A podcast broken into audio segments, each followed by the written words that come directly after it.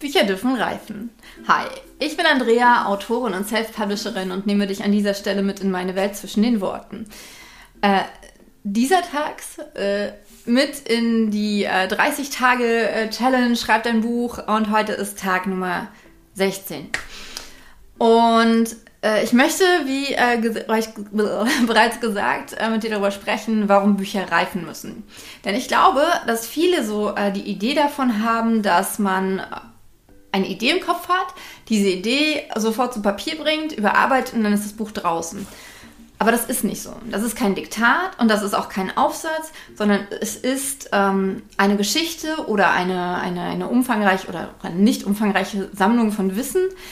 Und damit dieses Wissen oder diese Geschichte eine, eine Form annimmt, die in gewisser Weise neuartig ist, die spannend ist, die fesselt und berührt, darf sie reifen. Sie, es, das Buch, das Manuskript darf reifen. Ähm, genau genommen darf zuerst sogar die Idee reifen. Und der Clou an der Sache ist, dass es dafür keine feste Zeit gibt. Ähm, manchmal ist es so, dass Geschichten über Jahrzehnte reifen. Hier die Geschichte für mein erstes Buch, was ich jetzt hier rausziehe und damit alles zum Einsturz bringe. Ey, hat gehalten. Äh, wenn du wieder gehst, scharf, ähm, ist zwei Jahrzehnte lang, zweieinhalb Jahrzehnte, glaube ich sogar, in meinen Kopf gereift. Also seit ich echt klein war. Und andere Ideen, ähm, wie von Lara. Lara. Da hatte ich einen Traum.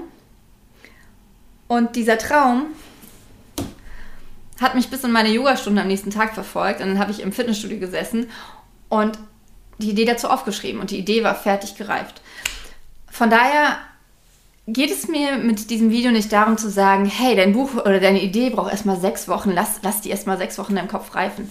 Nein.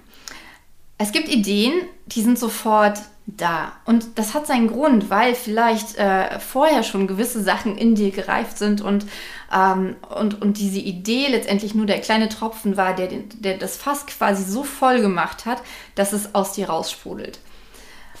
Mm. Und genauso ist es mit dem Manuskript, wenn du es geschrieben hast. Manchmal ist ein Manuskript schon so weit, wenn du es geschrieben hast, dass es nur ein paar Tage braucht, um zu reifen. Oder dass, besser gesagt, du nur ein paar Tage brauchst, um darüber hinaus zu reifen und es so bearbeiten zu können, dass du letztendlich selbst nicht mehr viel dafür tun kannst. Aber manchmal ist es so, dass es, ähm, das ist oft so, wenn man, äh, wenn man wirklich eine schnelle Idee hat und das einfach nur schnell runterschreibt, dass an dem Buch noch so viele Ecken und Kanten sind, mit denen man sich aber noch nicht befassen kann, weil man noch etwas Zeit braucht, weil dieses Buch, diese Idee, das alles in einem selbst ähm, noch, noch, noch, noch Anknüpfpunkte braucht, noch Dinge braucht, die, die es vollständig machen.